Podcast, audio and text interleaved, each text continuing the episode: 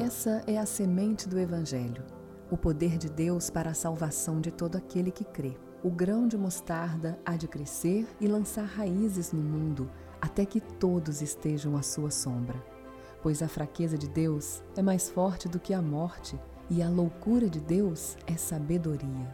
A pequena semente do reino jamais será derrotada. Logo, não despreze os pequenos começos, não despreze as sementinhas que Deus te deu para cultivar.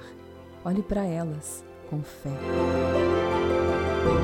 Acesse essa meditação na íntegra e outras 33 no devocionário da Estação da Criação, disponível pelo site www.livrou.com.br ou em formato digital na amazon.com.